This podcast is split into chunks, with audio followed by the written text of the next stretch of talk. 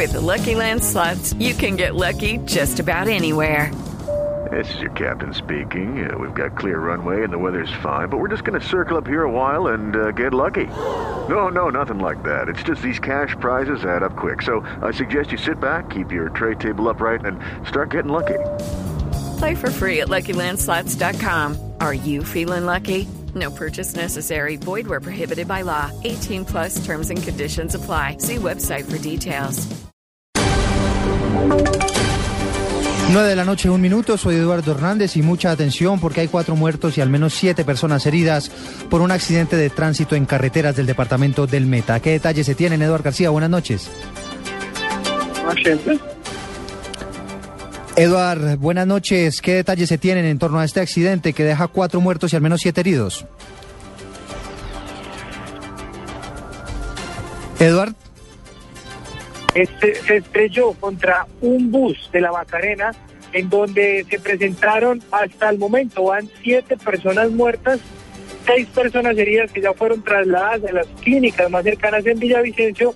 A esta hora los grupos o el grupo de la policía del CPI realizan el levantamiento para reconocer los cuerpos que fallecieron en el accidente. Repito, son siete personas muertas que ya se han confirmado que murieron en el accidente, seis personas murieron en, el momento del accidente, una persona más falleció cuando era trasladada a una de las clínicas en Villavicencio. Esa es la información que tenemos eh, por el momento. Vamos a continuar muy pendiente de cómo continúan la salud de estas personas que resultaron heridas en el accidente en la vía Villavicencio, Puerto López, en el kilómetro 38. Eduardo, nos dice usted que es eh, la colisión de, de un bus de, de, pasajeros. Sí, es un bus de servicio público. Eh, cubría la ruta Villavicencio o iba en sentido Villavicencio, Puerto López, cuando colisionó contra una contra un tractocamión que cubría la ruta que venía desde Puerto López hacia Villavicencio.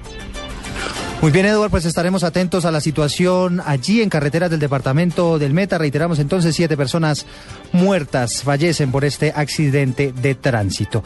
Cambiamos, cambiamos de tema porque esta noche se llevó a cabo la curiosa ceremonia de posesión del magistrado Alberto Rojas Ríos en la Casa de Nariño. Allí se encuentra Luis Eduardo Maldonado. ¿Qué otros detalles se conocen? Luis Eduardo, buenas noches. Buenas noches, mire, fue una posesión muy corta, quizás de las posesiones más cortas que yo he visto en la presidencia de la República. Duró dos minutos. Otra característica de esta posesión, no hubo invitados.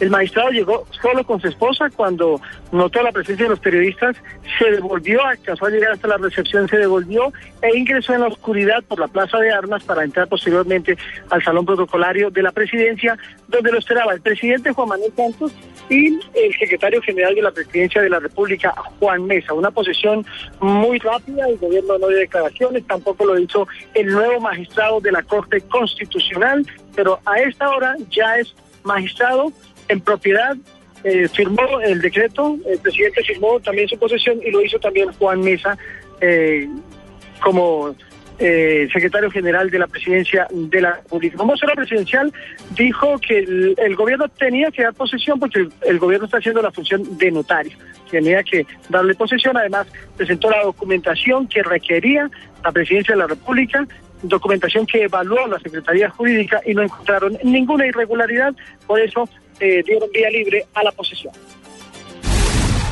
Nueve de la noche y cuatro minutos, por eso decíamos Luis Eduardo, curiosa posesión allí en la Casa de Nariño. Y en un coliseo serán resguardados esta noche los más de 400 desplazados que estuvieron protestando hoy en Bogotá reclamando vivienda digna. El anuncio se hizo en la alcaldía de Bogotá, donde a esta hora se encuentra Henry González. Buenas noches.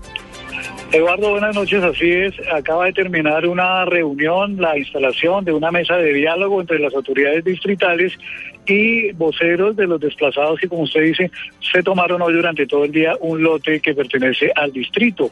El secretario privado de la alcaldía, Jorge Rojas, lo que ha señalado es que lo más rápido será brindarle soluciones de alimento, de educación y de salud a esta población desplazada y más de fondo se irá buscando qué tipo de soluciones de vivienda se les pueden ir brindando y a cuántos de ellos. Eso sí, reiteró o señaló que eh, el distrito no puede solo con ese con esa solución, de manera que llamó al concurso al gobierno nacional para que también aporten y puedan entre todos de manera mancomunada brindarles algún tipo de vivienda digna y definitiva para estas 420 personas que hoy eh, hicieron pues esta acción de tomarse por la fuerza un lote del distrito que afortunadamente, como usted lo indicó al comienzo, ya esta noche lo desocuparon eh, en aras pues de esperar que el gobierno les brinde este tipo de soluciones.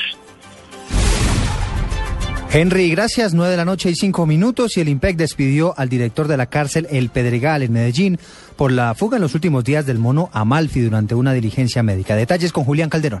El director del IMPEC, Mayor General Gustavo Ricaute, declaró insubsistente el nombramiento de Oscar Hernando Torres Castañeda como director de la cárcel Pedregal de Medellín y en su lugar encargó al mayor retirado Manuel Enrique Pinto, actual director de la cárcel de Palmira. Lo que motivó la remoción de Torres Castañeda de la dirección de la cárcel Pedregal fue la fuga de Rubiel Medina Cardona alias El Mono Amalfi, uno de los cabecillas de la banda criminal Los Urabeños. La fuga se dio cuando Medina Cardona asistía a una cita médica en una IPS, donde sujetos armados atacaron a los guardias del IMPEC a cargo de Medina y se escaparon con el convicto. A consideración del IMPEC, Torres Castañeda omitió protocolos de seguridad para la movilización de reclusos que, de acuerdo al perfil de alias El Mono Amalfi, debían reforzarse para cualquier tipo de remisión. Sin embargo, la entidad aclara que la declaración de insubsistencia del nombramiento del director no es una acusación ni una declaratoria de responsabilidad. Julián Calderón, Blue Radio. 9 de la noche y 6 minutos y en información internacional el líder opositor Enrique Capriles se refirió al durísimo agarrón en la Asamblea de Venezuela, donde resultaron heridos varios diputados de su partido. El ex candidato presidencial condenó estos hechos y deploró que la transmisión oficial hubiera pretendido ocultar los hechos una situación terrible de violencia que debemos seguir condenando todos los venezolanos, como lo que vimos el día martes en la Asamblea Nacional. Qué terrible, qué lamentable. Y lo lamentable también que en una situación como esa, la cámara de televisión del canal de la Asamblea Nacional, que debe ser además la ventana de información para que todas las venezolanas y venezolanos que quisieran, bueno, se enteraron de esa situación, pudieran saber qué estaba pasando allí, tenían la cámara puesta hacia el escudo. ¿Quién miente en Venezuela? 9 de la noche y 7 minutos. Hasta aquí este resumen de información y noticias. Los dejo en compañía de la nube.